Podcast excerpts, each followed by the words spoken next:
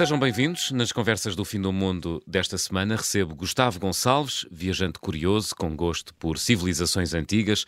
Já visitou mais de 50 países, entre eles El Salvador, na América Central, país que inaugurou há semanas a maior prisão do mundo. Já vamos saber porquê. E também já esteve no Iraque, aquele caldeirão de pólvora no Médio Oriente, cuja paz parece adiada há 20 anos. Gustavo Gonçalves, bem-vindo às conversas do Fim do Mundo. Muito obrigado, João. Ora, essa. Gustavo, vamos começar pelo El Salvador. Como é que uh, aparece este país na tua vida? O que é que decidiste ir lá fazer e ver? El Salvador, um país uh, extremamente interessante uhum. uh, que eu tive a oportunidade de visitar em 2019 após a minha ida ao Peru, em que uhum. eu estive uh, a explorar o Peru e a Bolívia uhum. e descobri ali imensas coisas sobre Machu Picchu, que na verdade não foi descoberta pela primeira vez pelo norte-americano Iran Bingham, mas sim por um peruano, uh, Agostinho, acho que é Agostinho Codazzi, algo assim.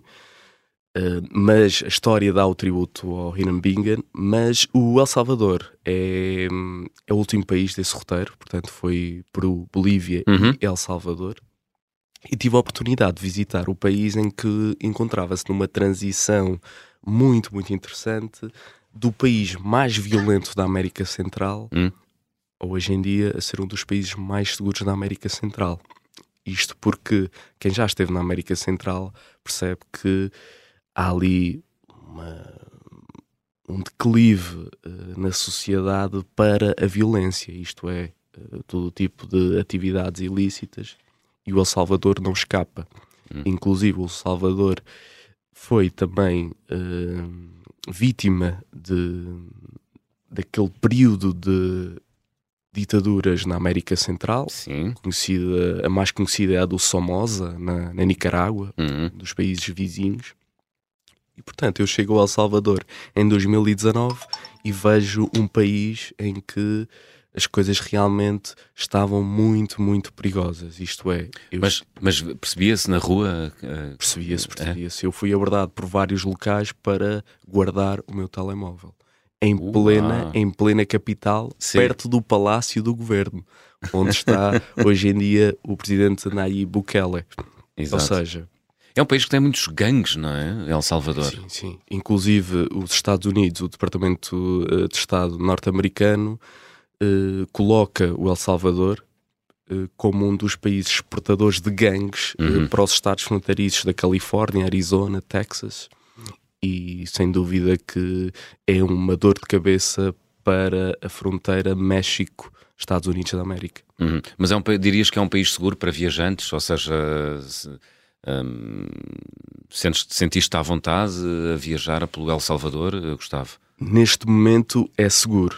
Uh, naquele momento. Uh, Neste não... momento, porque entretanto o presidente do país é, inaugurou uma grande prisão, a maior prisão do mundo, e meteu lá dentro milhares de, de suspeitos pertencerem a, a gangues, nomeadamente o famoso Mara Salvatrucha, não é? Exatamente, exatamente. Uh, e, e, um dado curioso é que uhum. um dos acompanhantes da nossa viagem tinha uma tatuagem com o número 13. Ora, esta tatuagem com o número 13 no El Salvador pode ser confundido uhum. como um membro de um gangue. Pois. Que é que... Precisamente o Mara Salvatrucha cujas iniciais é MS13, não é? Exatamente. Fez uma caveira. E esse nosso acompanhante uh, decidiu tapar a tatuagem com uh, uma fita adesiva uh -huh, para uh -huh. que nós não fôssemos confundidos com algum membro do gangue. Ih, caramba! Até porque íamos estar metidos em grandes charilhos, apesar de ter passaporte português e de estarmos uh, devidamente identificados e uh, cumprirmos com aquilo que é as normas de, do país, -huh. podíamos ser confundidos e estaríamos em graves problemas, até porque a embaixada mais perto que Portugal tem é no Panamá. Ah, ok. Portanto, poderia haver esse risco de, de, de serem confundidos com algum membro de algum gangue, não é? Olha, Gustavo, e o que é que se vê no El Salvador? O que é que há para fazer neste país da América Central?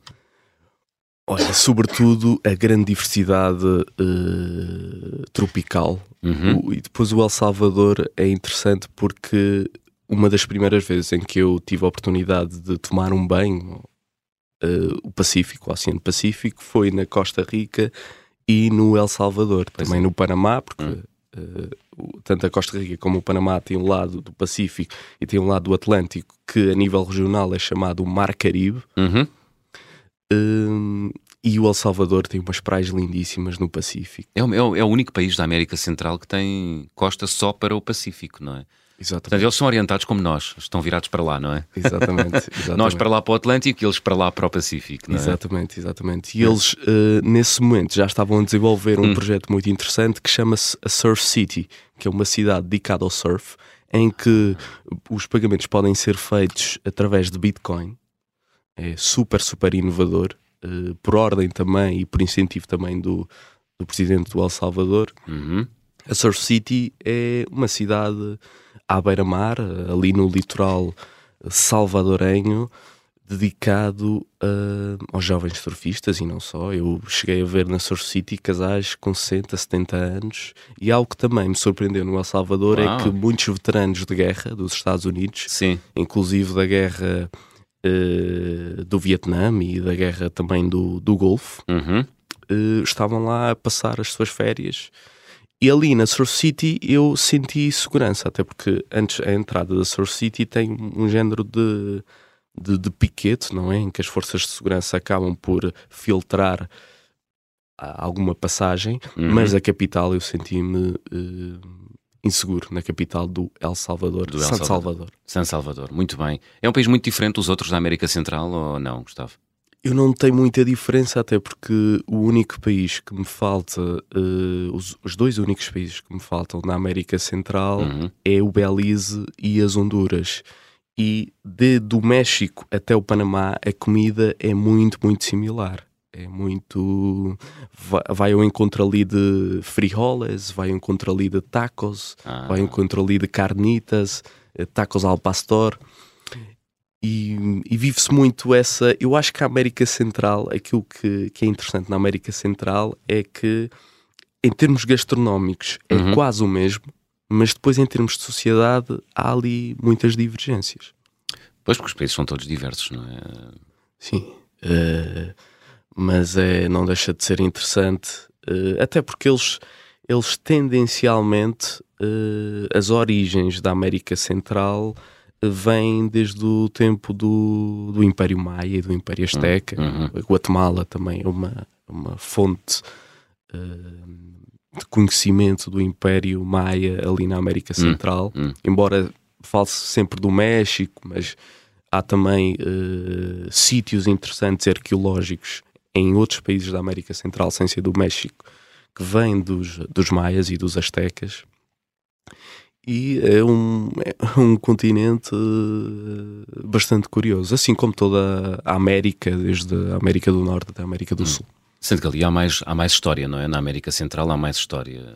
Sim, América há do mais... Norte já é mais recente, não é? É, há mais. Quer dizer, mais recente. Há a presença eh, de comunidades eh, muito antigas na América, no, agora nos Estados Unidos e no Canadá, obviamente mas é mais uh, presente na América Central, sim, não é? Sim, eu entendo, eu entendo, eu entendo até porque a mesma literatura leva-nos mais uhum. uh, para a América Central, desde os maias aos astecas, desde, desde a conquista espanhola do Hernán Cortés ali no México, e sem dúvida que é um poço de, de história e de arqueologia ali, um, eh, não só o El Salvador, uhum. como também o próprio Belize, que distingue-se um bocado dos outros países, porque o Belize fala 90% da, do que se fala no Belize é inglês, o resto é tudo hispânico. Hum.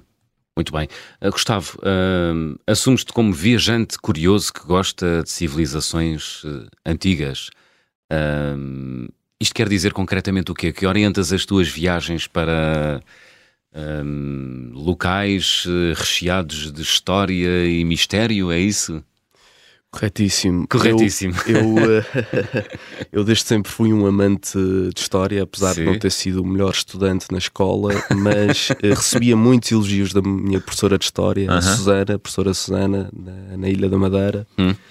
E uh, nós fomos sempre uh, explorando muitas, muitas civilizações, desde os egípcios, os fenícios, etc. E isso sempre chamou-me a atenção. Uhum. E outra coisa que também me chamou a atenção é nós vemos um filme e passado anos ou meses, olha, eu estive ali. Por exemplo, em 2021 eu estive em, na Jordânia, em Petra, e é interessante porque eh, a Jordânia é um país extremamente turístico, mas se nós olharmos para a Jordânia fora daquilo que é um roteiro normalíssimo turístico, a Jordânia tem um papel interessante na, na civilização uh, humana e, e, o próprio Iraque também. Hum. País onde tu também já estiveste, não é? Estive no ano passado, ano passado. no Iraque. Quantos dias? Estive 10 dias no Iraque. 10 dias. Uh, partilha connosco essa experiência, Gustavo. Eu posso dizer que. É uma experiência pacífica? Eu posso dizer muito. que os iraquianos uh, cuidaram sempre de mim uh, e agradeço sempre tudo o que o Fahad, o jovem estudante de medicina dentária na cidade de Erbil, no Kurdistão, fez por mim, cuidou sempre de mim nas, uhum. nas ruas mais uh, adversas de Bagdade. Foi teu anjo da guarda? Foi o meu anjo da guarda, o meu save man, uhum. o meu bodyguard. E Porquê? Porque, é, porque é difícil, porque é necessário ajuda para. para é, é. Não, não só pela questão do, cidade, é do guia, uh, é pela questão porque uh, a barreira linguística, apesar deles terem uh, tido influência britânica, porque o, o Iraque chegou a ser colónia britânica Sim. até a Segunda Guerra Mundial e os britânicos ainda deixaram ali muitos vestígios, eh, principalmente no sul, na cidade de Bassorá, que é conhecida como a Veneza do Médio Oriente, muito interessante, uma cidade portuária. Eh, mas o Iraque é um país que é necessário um certo cuidado, eh, não é um país para qualquer viajante, uhum. e eu tive a sorte de, de, estar a ter ao meu lado o Fahad, o jovem de medicina dentária que me ajudou e mostrou os melhores uh, recantos uh, do Iraque, tanto a nível religioso como a nível arqueológico, como a nível hum. da civilização. Então, mas conta-nos o que é que viste lá, Gustavo, no Iraque? A primeira. Onde é que foste? Eu estive em Bagdade, uh, estive Capital? em Najaf, estive em Karbala, estive em Al-Ila, estive em Bassorá, que é aquela conhecida como a Veneza do Médio Oriente. E uma das coisas que mais me marcou é um país completamente devastado por conflitos externos e internos, porque é necessário perceber que o Iraque uh, está partido em, em milícias e, e, tem um conflito, digamos um conflito entre aspas, religioso entre xiitas uh -huh. e sunitas. Há tensões latentes, não é? É, e eu estive justamente num dos lugares onde os xiitas que vêm do Irão fazem culto, que é a cidade de Najaf, uhum. onde esteve durante 14 anos o líder supremo da Revolução Islâmica no Irão, em 1979, o Ayatollah, uhum. Khomeini, eh, que vê-se em todos os quadros, em Teherão e isso. Sim. e eu estive, eu estive aí e nota-se um, o fanatismo da religião o fanatismo da, da religião em que nota-se porque há muitos muitos uh, outdoors com a cara sim é? sim. E do sobre... ou, ou, para lá disso? Sim também há muitos outdoors mas para lá disso a maneira como as pessoas levam a abordam a religião uh, e uh, a maneira como algumas pessoas olham para o Ocidente. Ou seja o Ocidente de alguma maneira ou outra, uh, nota-se que não está em concordância com eles. Não quer dizer que eles, de alguma maneira, tenham. Uh, tomem represálias, não. Eu fui. Sim. Eu Mas tem que... uma opinião muito vincada. Também uh, viveram sob. Uh, sob protetorado, invasa, foram invadidos, não é? Exatamente, exatamente. Pelos Estados Unidos. Exatamente, exatamente. Portanto, há ali muito ressentimento, não é? Há, há. Mas também há, hum, há uma grande parte que eh, confessa claramente que estão melhor. Estão melhor agora do ah, é? que na altura do, do Saddam. Do Saddam. Hum, curioso.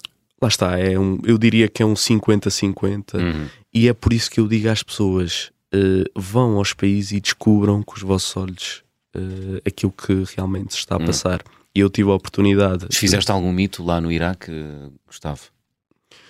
Um dos maiores. Ou uma ideia feita? Um dos maiores mitos é que de facto os iraquianos uh, são pessoas que uh, aquilo que o, nós europeus vemos é que o Iraque, o Iraque está em constante guerra uhum. e não é bem assim, e que os iraquianos fomentam guerras e etc. E não é bem assim, até porque eu acho que as, os iraquianos são pessoas eh, muito, muito simpáticas, muito gentis, prestes a ajudar. Inclusive, quem não falava inglês tentava ajudar por gestos, uhum. o que é extremamente interessante. Eu já estive em outros países do Médio Oriente mais familiarizados com o inglês e eles ajudavam de qualquer maneira. Agora, lá está, uh, há sempre. Uh, opiniões que uh, nem sempre correspondem àquilo que é, que é a realidade empírica, mas uh, obviamente que nós falarmos do Iraque para alguém que, que vive na Europa e que de alguma maneira nunca saiu da Europa é completamente diferente de alguém que esteve lá. Claro. Mas um é dos um, mitos foi esse. É um desafio, não é? É um. Explicar, explicar o Iraque é um desafio. é um desafio. Muito bem. Estamos a chegar ao final da primeira parte, eh, Gustavo. Vamos abrir o álbum de viagem.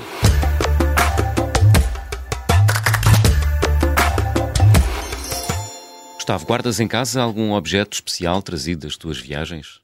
Guardo, guardo a bandeira uh, do Quénia. Ah. Que me foi oferecida por um, por um queniano uhum. uh, de Nairobi. Uh, e guardo algumas pulseiras que. Ah, mas qual foi o contexto desta oferta da bandeira do Quênia? Porque essa pessoa que eu conheci em Nairobi, uhum. a partir do momento em que eu disse que eu vivia em Portugal e, e era cidadão português, falou-me de um forte português em Mombasa, na costa do Quênia. Uhum. Ou seja, apesar deles terem tido a presença inglesa, eles, ele recordou a presença portuguesa em Mombasa. Ou seja, Inclusive, essa pessoa foi, foi buscar-me ao aeroporto e a primeira coisa que me diz é isso. Portugal tem um forte em Mombasa, que é uma cidade no litoral do Quênia, uhum. uh, perto da fronteira com a Tanzânia, perto de Zanzibar, uma ilha bastante conhecida. E foi a primeira coisa que, que ele me referiu. E depois, no fim da viagem, uh, voltou-me a levar ao aeroporto e eu estava uh, a entrar na, na zona do check-in e ele disse-me: Olha, tenho este presente para ti, é uma bandeira do Quénia que de alguma maneira também tem as cores de Portugal. Ah, muito bem. E tu guardaste, guardas essa bandeira? Está lá em casa lá com em muito casa. carinho e nunca irei esquecer as pessoas do Quénia. Muito bem, vamos falar desse país na segunda parte das conversas do Fim do Mundo. Curta pausa, regressamos já a seguir.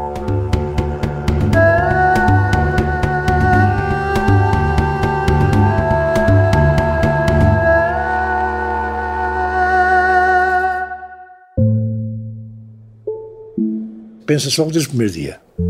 É uma coisa que nunca sai da cabeça do prisioneiro, é fugir. Até que. Há um dia que surge uma ideia. Este é o Sargento na Cela 7. Uma série para ouvir em seis episódios que faz parte dos Podcast Plus do Observador. Para fazer uma chave de um cadeado ideal, que é uma aquelas chaves normais, sem facas, sem limas, sem nada. É preciso ter paciência, é preciso estar preso. Episódio 4 Em Fuga pela Selva para descer o desnível havia uma liana enorme, não havia outra maneira de descer, encurtar caminho. E quando pôs os pés lá embaixo, o que é que há? Descharada, tudo a mexer, a mexer, parecia a mexer, aquele burrinho, tudo, tudo a mexer. António Lobato foi o português que mais tempo esteve em cativeiro na Guerra de África. Sete anos e meio. Pode acompanhar todas as semanas no site do Observador ou nas plataformas de podcast. Um novo episódio a cada terça-feira. Os Podcast Plus do Observador têm o apoio da Onda Automóveis.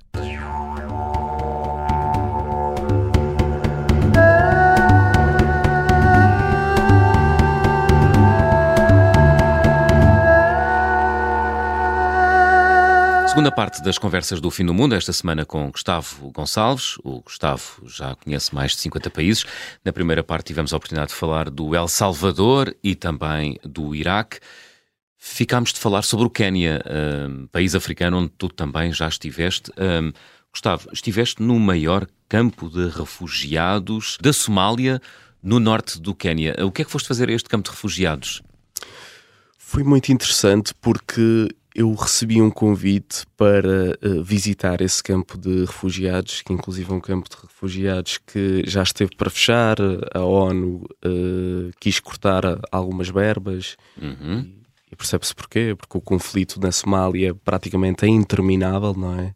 Já estamos a falar de conflitos na Somália desde 1996, ou quiçá mais uh, para trás. E um, isto surgiu na oportunidade porque eu tive. Uh, eu estive num, num centro de social onde as pessoas de alguma maneira voltam à sociedade, isto é, pessoas que tiveram em prisões, pessoas que tiveram problemas com o alcoolismo, Uhum. pessoas que cometeram algum tipo de crime Uhum. e voltam a esse, Fazem reinserção social. Exatamente, Uhum. exatamente. E a partir daí eu também recebi esse convite para, para esse campo de refugiados no norte da, Uhum. do Quénia. Campo de refugiados Dadaab. Exatamente, exatamente. Eu não estive em todo o campo de refugiados, até porque é um campo que eh, tem alguma, eh, tem uma segurança muito apertada. Uhum. Inclusive já fui alvo de, de alguns ataques, etc.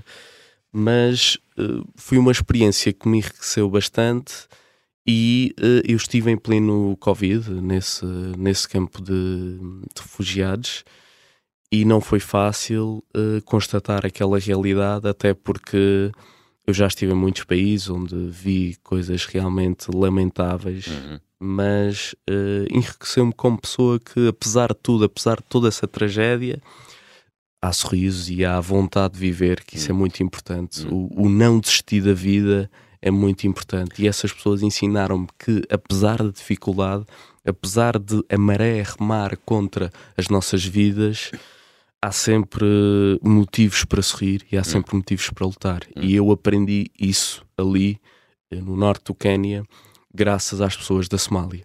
Gustavo, hum, como é que começaste a viajar? Ou quando é que começaste a interessar-te por viagens?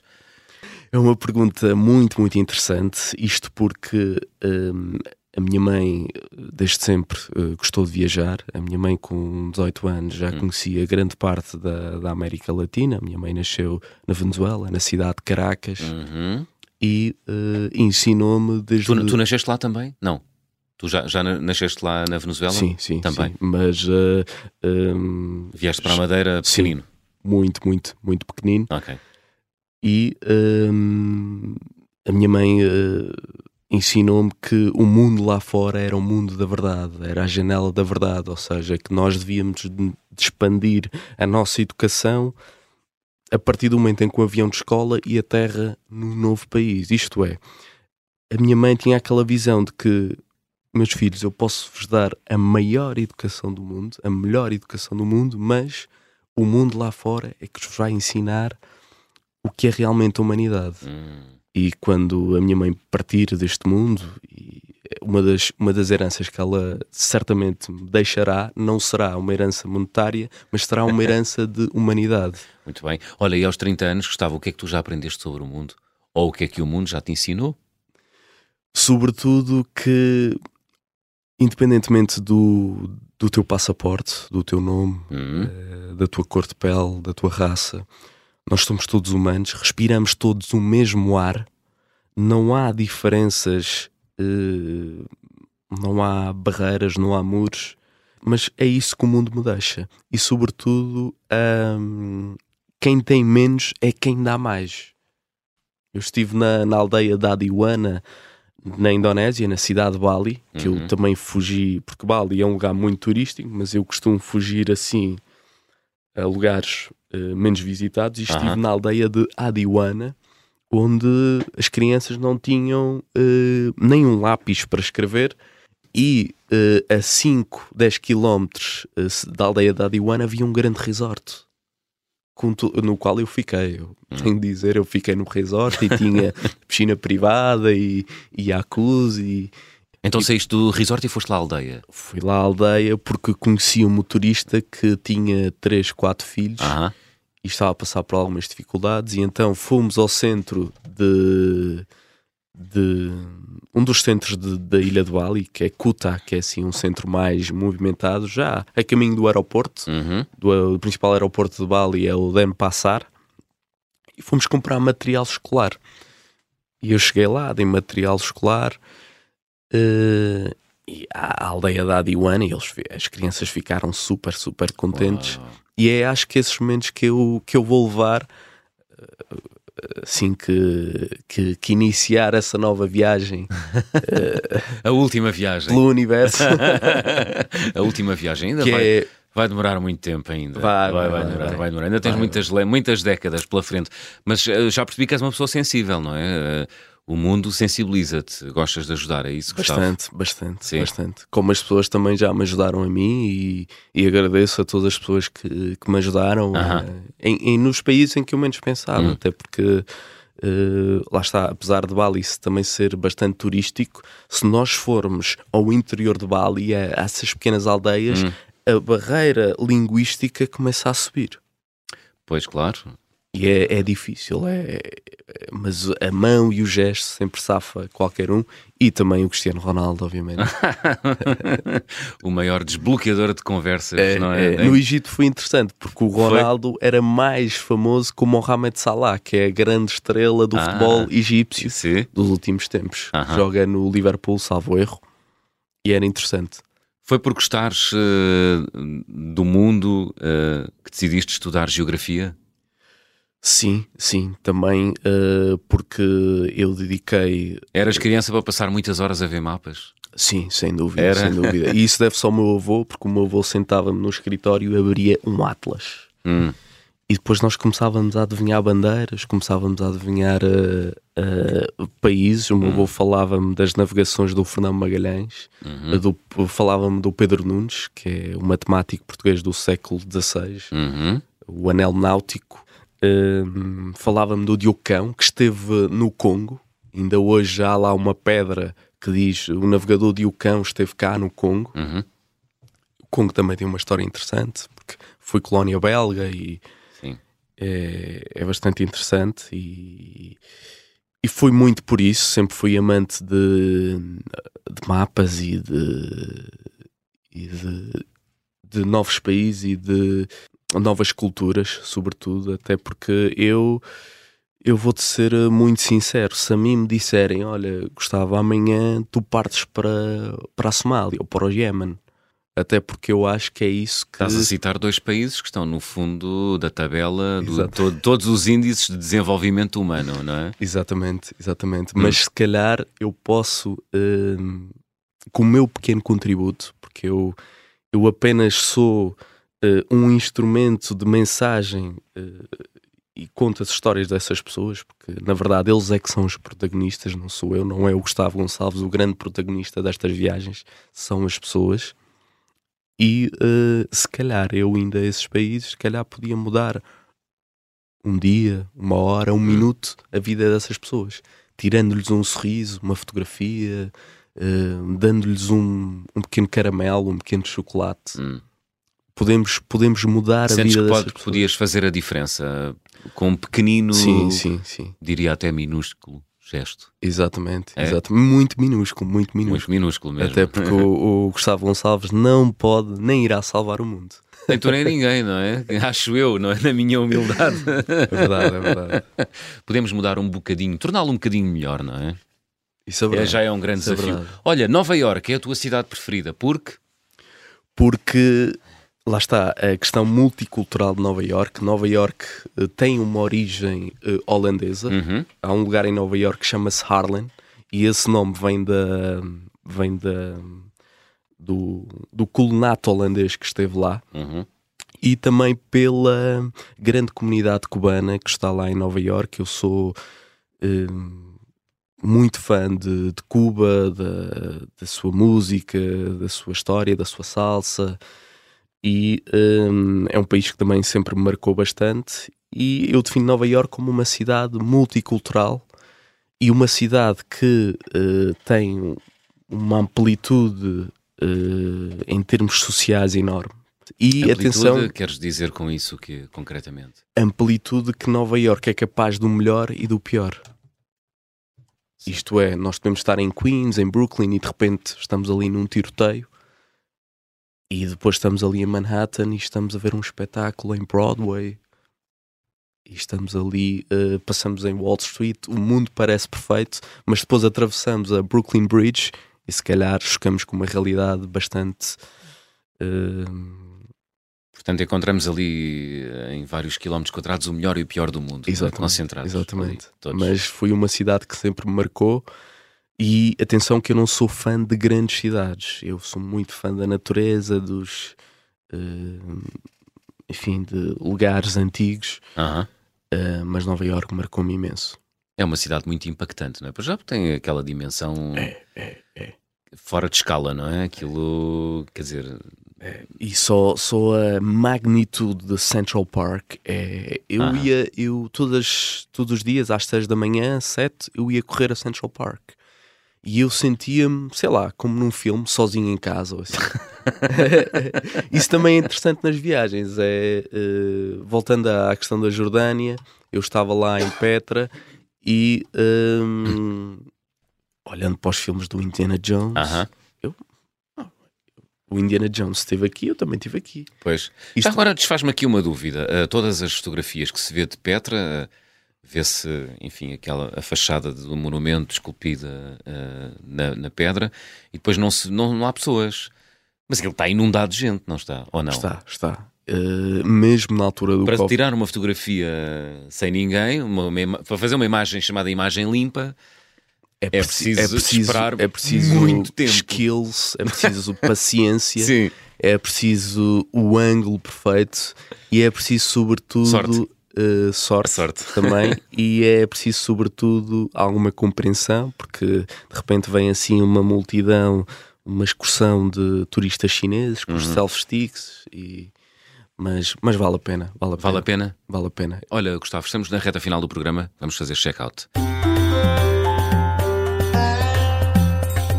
Vou pedir-te para completares as habituais frases. Na minha mala vai sempre. Câmara fotográfica. Câmara, és muito. disparas muito? Sou, sou. Apesar é. de ser um fotógrafo completamente amador, Sim. não tenho curso nem, nem qualquer tipo de. Uh, knowledge de fotografia, mas uhum. gosto muito de fotografia. E há boas imagens no teu Instagram, já estive lá a ver. Uh, a viagem com mais peripécias que realizei até hoje. A Colômbia, a Colômbia. Colômbia? A Colômbia, sim. Então, uh, tivemos ali, uh, fomos fazer. Foi um... tão perigoso para ti quanto a reputação que tem eh, este país? É sim, a reputação da Colômbia é muito também a reputação de toda a América Latina. Uh, com a, um, excluindo ali o Chile, hum. que é o país assim mais estável uhum. e com os melhores índices de segurança. Uhum. Mas da Colômbia foi interessante porque nós estávamos. O que é que te aconteceu? A fazer um, um tour e estávamos num jeep. Hum. E o jeep era, tinha a parte de trás assim aberta. E o, o condutor do jeep estava completamente embriagado e nós ai, numa ai, curva ai. captamos. e aquilo foi. E depois tivemos de voltar a pé, assim no meio da selva. Sim. Uh, era ali na, na região uh, de Santander, uh -huh. mais ou menos na fronteira com a, com a Venezuela. -huh. E e foi. E depois toda a gente queria Mas ninguém fazer. se aleijou. Alguém sim, se aleijou. sim, houve, houve pessoal. Ah, houve feridos. Que, houve pessoal que foi parar ali a um. aquilo que eles chamam na Colômbia uh, ambulatório. Hum. Que também aqui em Portugal há, mas lá é um, há um conceito um bocado diferente. E depois toda a gente queria fazer queixa da empresa de turismo e não sei o quê e tal. E depois ele a se desculpar, mas o, o condutor estava completamente embriagado, estava de direta. Uh, tudo o que não se deve fazer. Gustavo, o carimbo de passaporte ou visto mais difícil de obter até hoje? Até hoje eu diria que o da, o da Costa Rica. Costa Rica foi difícil? É. Então? O Costa Rica foi difícil porque Uh, na altura, como havia uma crise de refugiados na, na Venezuela, uhum. portanto, a Venezuela neste momento tem 8 milhões de refugiados, principalmente pela crise económica, uhum. eles pensavam que eu ia ficar lá. Porque tu tens nacionalidade. Eu tenho duas nacionalidades. Uhum. E eles pensavam que eu ia ficar lá e que pois, ia Costa Rica. Olha este. E a Costa Rica na altura, exato, exato. Este vem com aquele truque. Vem para turismo e depois fica cá. É, é, ainda por cima, 60 anos. eu dei eu dei três entradas na Costa Rica nesse ano, em 2019, Sim. porque uhum. estive porque eu depois do El Salvador ainda dei um salto na Costa Rica. Sim. e foi bastante interessante uh, a abordagem que eles tiveram, porque encheram perguntas que supostamente é um visto bastante fácil. A Costa Rica pois. é um país muito, muito turístico uhum. e é um uhum. país que sabe muito bem receber o turista. Os, os ticos, como chamam os, a malta da Costa Rica, ah. são pessoas muito, muito acolhedoras. Foi difícil, mas lá te deram o visto, foi? Lá te deram. Eu estive lá há uh, cerca de duas horas num, num pequeno gabinete ali ah. na na, na oficina de migração. Sim. E, mas por incrível que pareça, o que eu menos esperava foi o mais difícil. Muito bem. A recordação de viagem mais cara, onde é que perdeste a cabeça, Gustavo? Onde é que eu perdi a cabeça? Diria que hum, em Singapura. Singapura? Sim, Singapura, com, apesar é, com, de ser pequenino. Com é, quê? Com quê? É um. Com tudo, hotéis. Uh, é, sempre, é, a, sempre a abrir a carteira. É, é para além que a, a, Singapura. é caro, não é? Uma é caro, cara. É caro, é hum. é caro. A refeição mais estranha, qual foi? A refeição mais estranha foi uh, um género de, de crocodilo uh, que há ali entre a Colômbia e a Venezuela, uhum. uh, que não é bem um crocodilo. É, eles chamam. Eles lá na Colômbia e na Venezuela chamam aquilo de baba, mas é mas come-se. é bom? é bom, é bom. Sabe a frango? Sabe a frango. É? Sabe a frango uh, preparado pela minha mãe. ah! Olha, gostava de viajar com? Gostava de viajar com a, com a minha filha e com a minha namorada, assim para. Tua filha que é muito pequenina, não é? é nove é, meses? É, nove meses. Mas se chama? Laura. Laura. Laura Gonçalves, oh, mas já é uma aventureira, já andou de avião pela primeira vez com 5 meses. Uau! E portou-se muito bem, uh, conseguiu resistir à, à, à pressurização da, da cabine uh -huh. e portou-se muito bem. Muito bem, muito bem. Então, olha, boa sorte e oxalá consigas fazer boas e grandes viagens com a tua namorada e com a tua filha Laura. Estamos no fim, Gustavo. Não vamos embora? Sem antes nos dizeres qual foi a música que trouxeste para fechar o programa desta semana. Qual foi? Californication dos Red Hot Chili Peppers. Fantástico. Porque esta música? Inspira-me. Inspira. Inspira-me. Inspira-me a desbravar o mundo, hum. que é isso que é, que é o mais importante. E os Red Hot Chili Peppers têm muita energia, não é? Muita mesmo. Incrível como já têm quase 60 anos. É inacreditável, não é? Gustavo, foi um gosto. Obrigado gosto foi meu. Muito obrigado. Obrigado. Californication dos californianos Red Hot Chili Peppers a fechar a conversa do fim do mundo desta semana. Estamos de regresso de hoje a oito dias neste horário, já sabem. Sejam bons e boas viagens. Psychic spies from China try to steal your mind's elation. And little girls from Sweden dream of silver screen quotation. And if